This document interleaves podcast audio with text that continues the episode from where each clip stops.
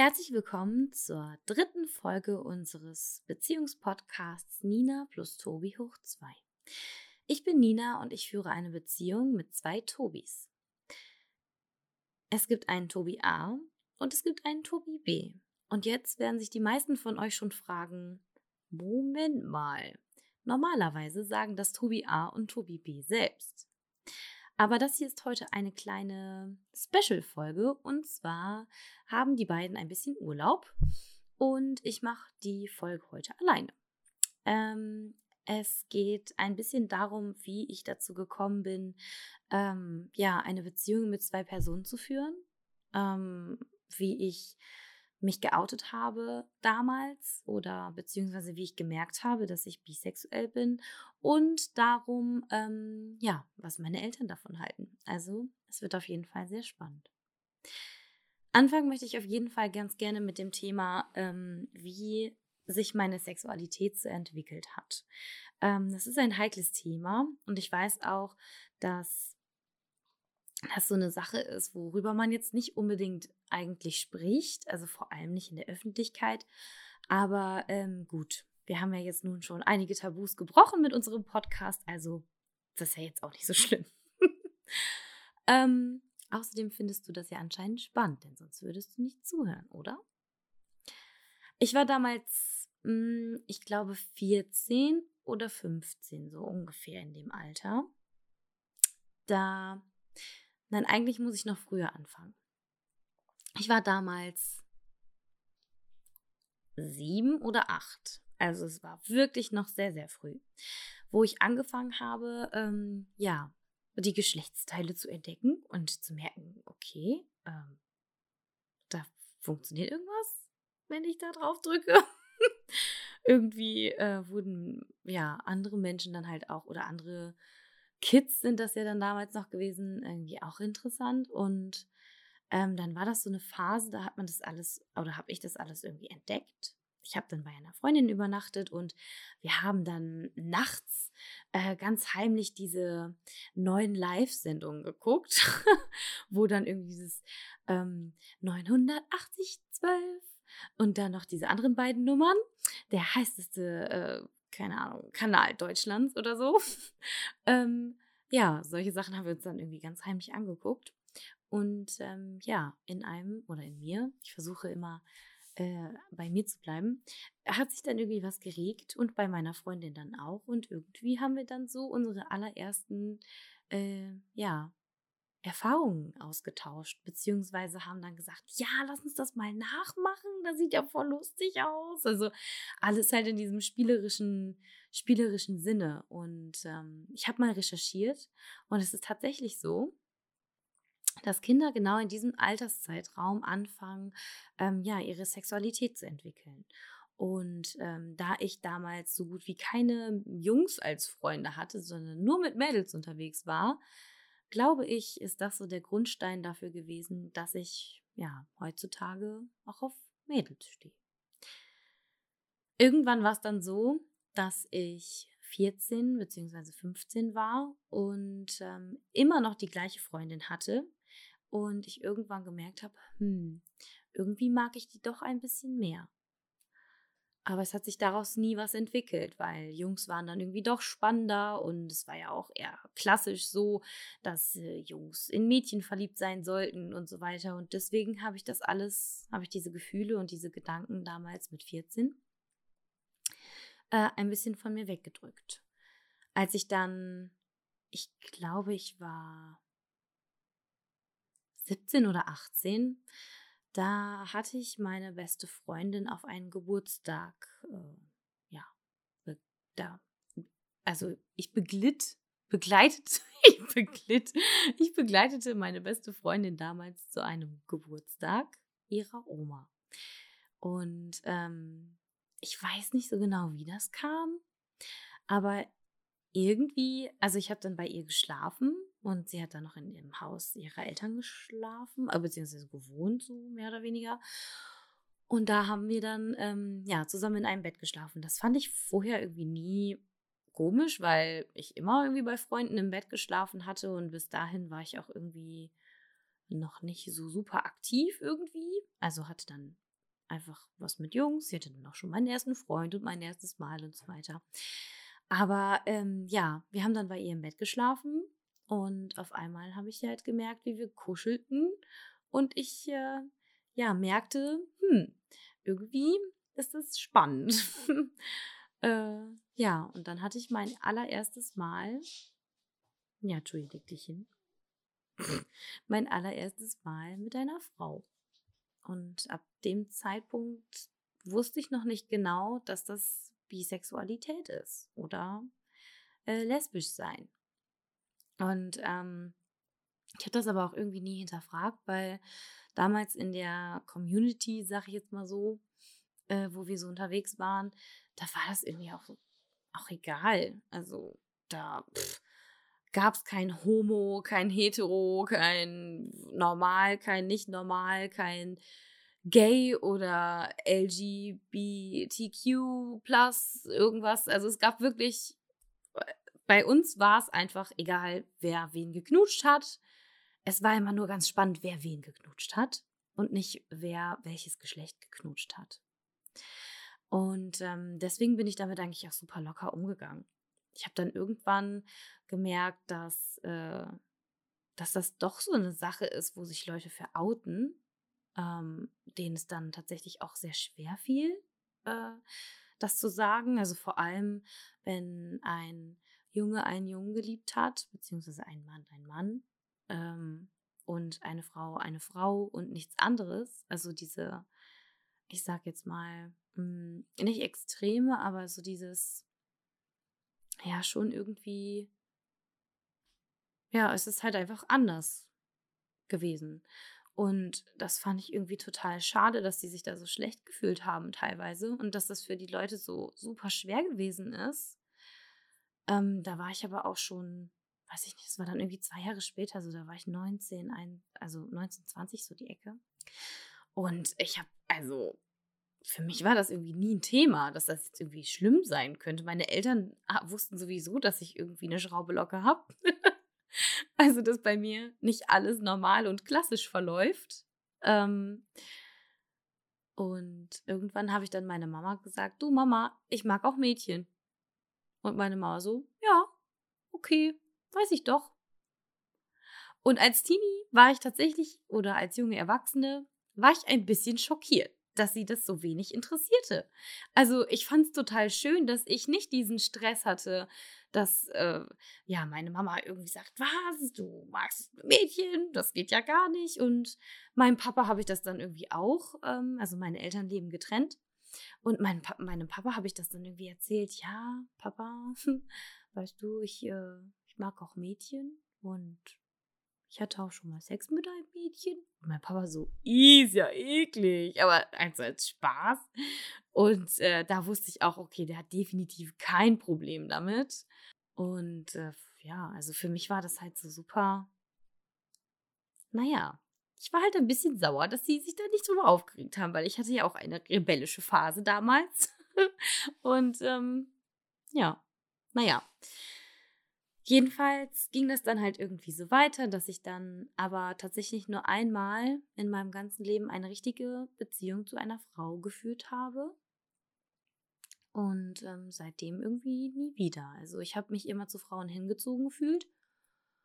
Äh, und aber irgendwie, ja, es ging da irgendwie nie weiter als mal knutschen. Es gab ein Mädel, ähm, ihr Name fing mit S an. Einige Leute wissen jetzt, wen ich meine. Ähm, in die war ich echt verschossen. Also ich war wirklich super verknallt, aber irgendwie hat es für sie anscheinend nur für im Club oder so knutschen und rummachen und sowas gereicht. Und das war, fand ich immer sehr schade irgendwie, dass da nie was Richtiges raus geworden ist. Aber ich war damals in einer schweren Phase, sie hatte eine schwere Phase. Also ich glaube, das war schon ganz gut so.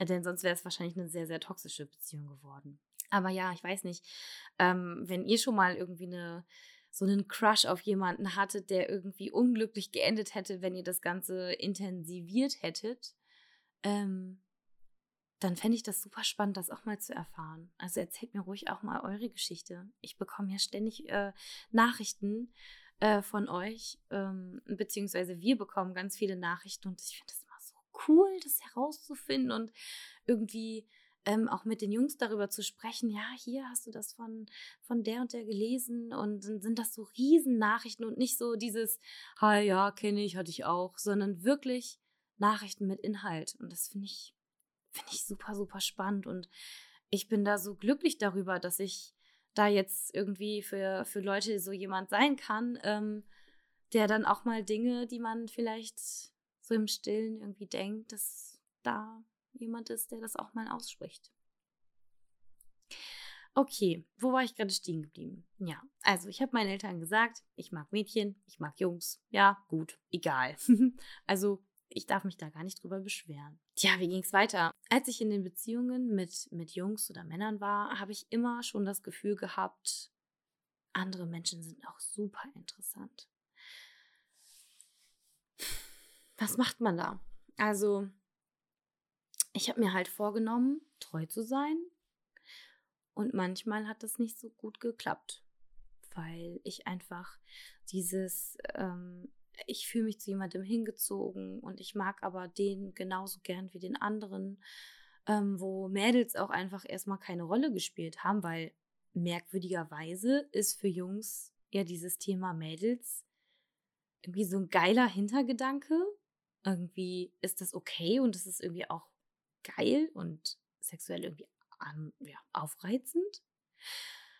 Und deswegen ist, ich sag jetzt mal, so ein Betrug mit einer Frau sogar irgendwie hot. Aber wenn du halt äh, mit einem Mann irgendwas hast, dann ist das auf einmal bedrohlich. Was ich finde völliger Mist ist. Weil ich bin halt wirklich zu 100% bisexuell. Das heißt, ich mag Mädels genauso viel wie Jungs. Und deswegen ähm, fand ich das von Tobi B. auch so cool oder ja, so spannend vielleicht auch, dass er gesagt hat, okay, wenn wir jetzt diese feste Beziehung wollen, dann sind Mädels für dich aber auch tabu. Denn das ist für mich dasselbe. Und damit hat er quasi einfach aus, ausgesprochen, was ich die ganze Zeit gedacht habe. Naja, auf jeden Fall ging es dann halt damals ähm, ja so weit, dass ich, ich konnte einfach nicht treu sein. Also, das fällt mir auch jetzt ein bisschen schwer, das zu sagen, weil das ist ja irgendwie auch immer so ein, so ein Eingeständnis von, von einem Fehler, den man halt damals gemacht hat, weil ich habe ja meine Partner auch einfach wirklich enttäuscht und die sind traurig gewesen und ich habe sie verletzt und ich, ich dachte halt, ich bin irgendwie ein schlechter Mensch. Äh, ich weiß nicht, warum das so ist, aber irgendwie, ich kann das einfach nicht. Ich bin kein treuer Mensch. Und irgendwann, als ich dann reif genug war und ich genug Leute verletzt habe, die äh, in meinem Leben mir sehr wichtig waren, da muss ich zum Beispiel an eine, an eine ganz bestimmte Beziehung denken, wo es mir einfach so unfassbar leid tat und ich aber nichts also wirklich nichts wusste von Polygamie und was das ist und dass es okay ist, denn ich habe auch ähm, eine psychische ja, Symptomatik. Ich habe, ähm, ich bin, ja, ich habe Borderline. das fällt mir auch immer noch sehr schwer, das so, so zu sagen. Und ich habe halt immer gedacht, ich bin irgendwie kaputt. Und das liegt vielleicht daran, dass ich irgendwie psychisch nicht ganz nicht ganz gesund bin. Aber damals wusste ich noch nicht, dass ich diese Symptomatik habe. Jedenfalls habe ich dann irgendwann gemerkt, okay, äh, nee, so funktioniert das nicht. Ich, ich kann das so nicht weitermachen. Ich muss den Leuten sagen, wenn ich jemanden kennenlerne. Also es war jetzt auch nicht so super inflationär. Ich hatte zwar irgendwie immer irgendwie jemanden, mit dem ich, mit dem ich Kontakt hatte und auch engeren Kontakt, aber das waren halt nie ja, es war halt nie so was richtig, richtig Ernstes. Also ich hatte nie irgendwelche langjährigen Beziehungen oder so. Es ging immer so von Höchstgen auf Stöcksken und irgendwie war ich, glaube ich, selber auch einfach irgendwie so verloren in mir selbst, dass ich auch gar nicht bereit dazu war, irgendwie eine feste Beziehung zu ähm, führen. Und irgendwann kam halt so der Zeitpunkt, wo ich dann aus, also ich war eine Zeit lang in England Bin dann wieder nach Deutschland gekommen, wollte dann aber auch nicht äh, da bleiben, wo ich halt sonst aufgewachsen bin, sondern bin dann eher nach Köln gegangen. Und da ist mir dann so aufgefallen, okay, ich kenne hier kein Schwein. Irgendwie muss ich alleine klarkommen. Und ja, dann habe ich angefangen, mich selbst zu lieben und ehrlich zu mir selbst zu werden, weil ich einfach genug Leute verletzt habe in meinem Umkreis, die mir wichtig waren und wo ich eigentlich gedacht hätte, hey, die bleiben für immer und aber ja, ähm, ich musste das irgendwie lernen. Und naja, ich glaube, sowas lernt man leider am effektivsten, wenn man dann niemanden mehr hat. So war es dann auch. Und ähm, ich habe mich wirklich hingesetzt und gesagt, okay, boah, ey, du musst irgendwas ändern. Das geht so nicht weiter. Und dann habe ich angefangen, den Leuten, die mir wichtig erschienen oder wichtig geworden sind, zu sagen, weißt du was, wenn wir eine Beziehung führen möchten, ich will nicht, dass du die, Sack, die Katze im Sack kaufst. Und deswegen sage ich dir, ich möchte, also ich kann nicht monogam leben. Und damals habe ich jemanden kennengelernt, der mir sogar äh, ein bisschen was über Polygamie und Polyamorie und so weiter erzählt hat. Und der war viel jünger als ich. Also ich war damals, glaube ich, schon 23, 24 und er war erst 18. Und ich fand das schon, ich fand das so beeindruckend, dass er da so viel Infos hatte, die irgendwie so an mir vorbeigegangen sind, obwohl ich ja so ein, ich sag jetzt mal, so ein aktives Sexleben hatte. äh, und irgendwie, ja, konnte ich mir von dem ganz schön was anhören. Also er hat mir das alles erklärt und wie das funktioniert und vielleicht bin ich das ja auch und das ist alles super aufregend. Ähm, aber dann hatte ich irgendwie keinen Kontakt mehr mit ihm. Das ist irgendwie ziemlich abrupt abgebrochen. Ich weiß gar nicht mehr genau warum. Ist auch eigentlich egal. Ähm, und dann, ja, habe ich halt angefangen, wie gesagt, darüber, darüber zu sprechen und zu sagen, okay, hier, so bin ich. Denn ich habe in meiner Vergangenheit Fehler gemacht, die, die einfach nicht cool waren. Also nicht ehrlich waren vor allem. Ich glaube, wenn ich ehrlich gewesen wäre, zu viel früherer Stunde, dann wäre das auch bestimmt irgendwie kein Thema geworden und es wäre auch kein Lügen oder kein Betrügen geworden, sondern es wäre wirklich vielleicht auch okay gewesen. Ich weiß es nicht. Das ist halt so die Sache, man, man, keine Ahnung, manchmal wäre ich gern Marty McFly und würde einfach wieder zurückreisen und mich schütteln und sagen, hey, jetzt krieg deine Zähne auseinander. Sag doch einfach die Wahrheit, sag, was du denkst, sag, was du fühlst. Ja, und ähm, dann war ich endlich im Einklang mit mir selbst und habe niemanden gebraucht. Ich habe auch niemanden bewusst irgendwie angesteuert oder so, sondern ich habe wirklich einfach nur in Köln gearbeitet. Ich habe Freunde kennengelernt. Ich bin ganz viel ins Museum singen gegangen. Ja, und dann kam Tobi A. und der hat irgendwie, weiß ich auch nicht, der hat jetzt vier Jahre gehalten. Und ich hoffe, dass er doch viel länger hält, weil das so eine Verbindung ist, die ist einfach wunderschön. Die ist super ehrlich. Und ja. Naja letztes Mal, ähm, ähm, ja, nein, nicht letztes Mal. Ähm,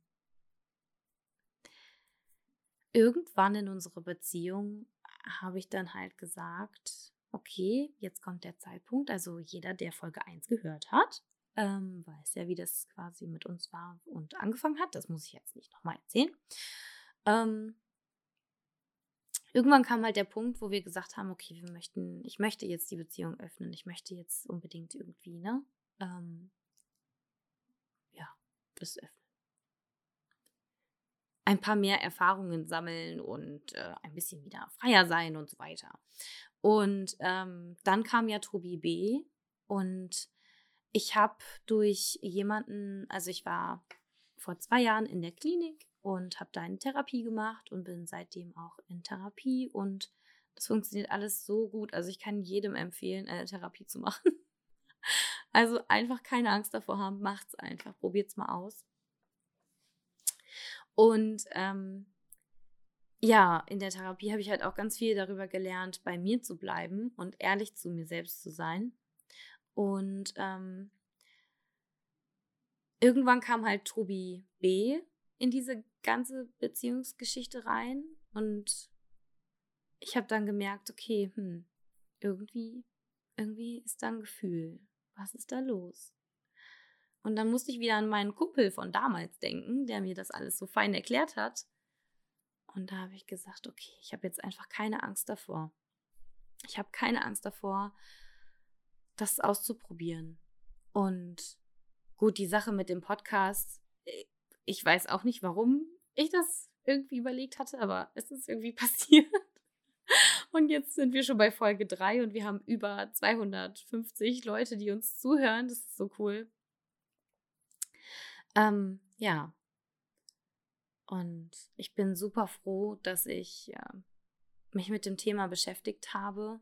Und ich hoffe so, so, so, so sehr, dass wenn Leute irgendwie die Problematik haben, dass sie ihrem Partner das nicht sagen können oder so, weil sie denken, dass sie den Partner damit verletzen oder so. Ganz ehrlich, fasst euch euer Herz und sagt einfach die Wahrheit. Es gibt nichts, nichts Schlimmeres, als jemanden zu verletzen, weil man die Unwahrheit sagt oder weil man versucht, sich zu verbiegen oder zu verstellen oder sich irgendwie weiß ich nicht, auf den Kopf zu stellen, nur um dem anderen irgendwie oder der anderen äh, zu gefallen oder einfach das zu tun, was, was ihr oder ihm passt. Und ihr müsst ganz, ganz, ganz unbedingt bei euch bleiben. Also, das ist wirklich, ich möchte niemandem was vorschreiben, aber wenn ich was vorschreiben könnte, dann sage ich euch, bleibt bei euch, bleibt einfach bei eurer Wahrheit. Und eure Beziehung kann nur funktionieren, wenn ihr miteinander redet.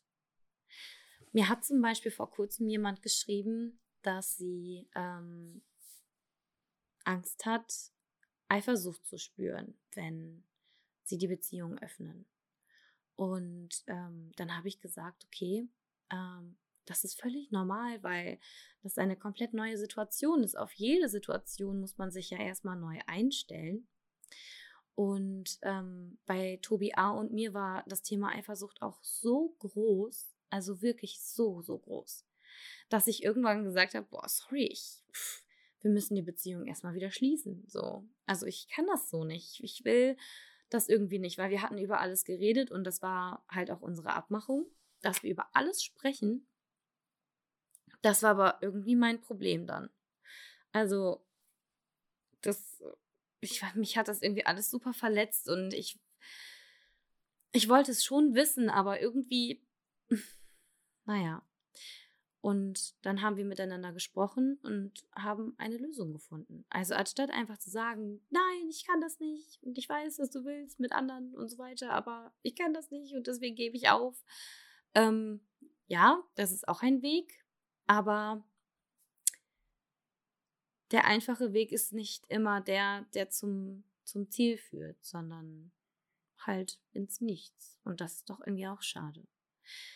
Bei der Geschichte haben wir uns übrigens so geeinigt, dass er mir einfach nicht erzählt, wenn er sich mit jemandem trifft. Ähm, und damit sind wir sehr, sehr gut gefahren. Jetzt aktuell hat sich das alles auch wieder ein bisschen geändert, weil ähm, ich das einfach wissen möchte, ne, mit wem er sich trifft und äh, wann und so weiter, weil das halt auch irgendwie wichtig für unser Zeitmanagement ist, was übrigens wirklich sehr, sehr anstrengend ist. Also ich kann das so verstehen, diese ganzen Poly, äh, und polygam äh, und so weiter, die ich jetzt so auch schon im Netz gefunden habe, die haben halt wirklich einfach das größte Problem ist Zeit. Und da hat er gerade ein, ein Hund genießt draußen Gesundheit. ähm, ja, das war so ein bisschen meine, meine, ich wollte gerade fast sagen, sexy Lebensgeschichte, aber nein, meine Lebensgeschichte auf der sexuellen Schiene. Ich hoffe, ähm, ihr hattet Spaß beim Zuhören. Meine Pausen waren nicht zu lang und nicht zu nervig. Ähm, Wann habt ihr euch geoutet? Und wie war das für euch? Ich würde da super gerne nochmal irgendwann später mit einer Folge vielleicht drauf einsteigen, äh, drauf eingehen. Wenn ihr mir übrigens schreibt, wie ihr jetzt wahrscheinlich auch schon äh, herausgefunden habt. Ich nenne keine Namen und das bleibt alles anonym. Das ist auch ganz gut so, glaube ich. Ähm, ja, dann versuche ich eure Identität zu wahren ähm, und euch nicht zu verraten. das wäre ja auch irgendwie blöd. Außer ihr möchtet benannt werden. Also, schöne Grüße an Janis ähm, und an meine beiden Tobis. Ich liebe euch sehr und ich freue mich auf die nächste Folge Nina plus Tobi zum Quadrat 4. Macht's gut und ähm, ja, jetzt gibt es leider kein Abschlussgeklirre. Aber ähm, ein Bussi gibt's von mir. Bis dann. Mua.